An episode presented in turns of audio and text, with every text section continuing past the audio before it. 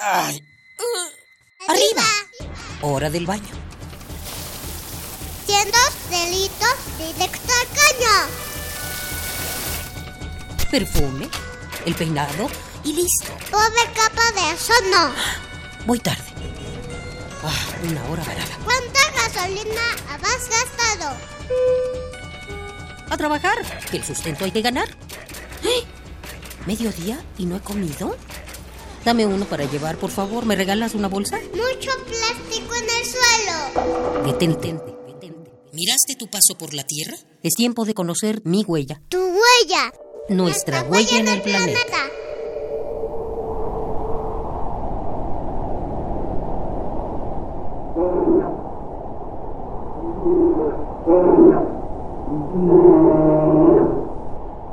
Las plataformas flotantes de hielo en el Ártico son el hogar de los osos polares y de las morsas.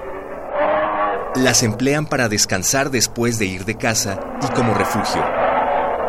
En los últimos años, y debido al incremento en la temperatura de los océanos, las plataformas son cada vez más escasas.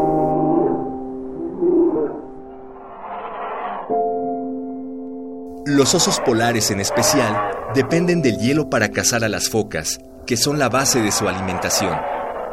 Debido al deshielo, los osos están a dieta de huevo. Esto es, han incrementado su consumo de huevos de aves marinas, de acuerdo con un reporte publicado en la revista Proceedings of the Royal Society. Como es fácil imaginar, se necesitan muchos nidos para reemplazar la carne y grasa de una foca, así que los osos están diezmando las poblaciones de algunas especies de aves en Canadá. Si bien este entrecruzamiento se ha observado en zoológicos, encontrar ejemplares silvestres de oso grolar, como se le empieza a llamar a este híbrido, nos habla de los cambios que están ocurriendo en la extensión del territorio en ambas especies, las cuales no solían encontrarse durante su época de apareamiento. A medida que el cambio climático afecte el hábitat de los osos polares, es altamente probable que la especie desaparezca como la conocemos y en su lugar solo se encuentren algunos ejemplares de oso grolar. El calentamiento global no solo afecta a los mamíferos. Se ha observado que las tortugas marinas están en riesgo, pues la definición del sexo de las crías depende de la temperatura de la arena donde hacen sus nidos. Arena más cálida significará un mayor número de hembras, con lo que las poblaciones de tortugas podrían disminuir debido a la escasez de machos. Los insectos tampoco se salvan.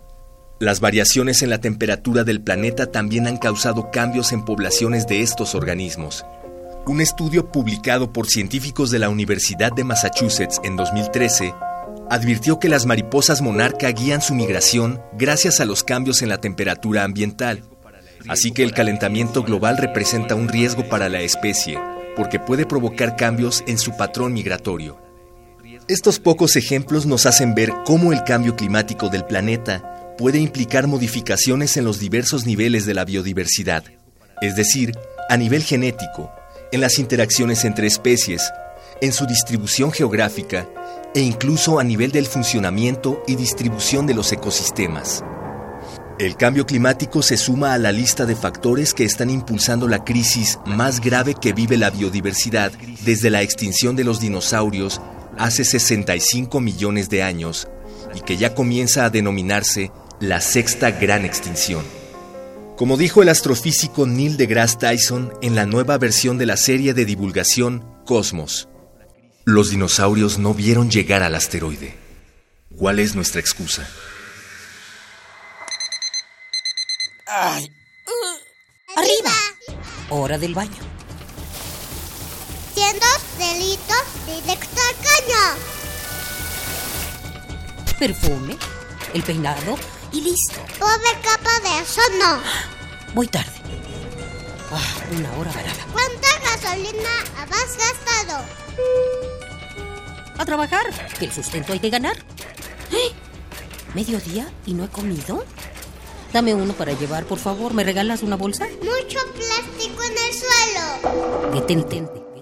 ¿Miraste tu paso por la Tierra? Es tiempo de conocer mi huella. Tu huella. Nuestra, huella, en el planeta.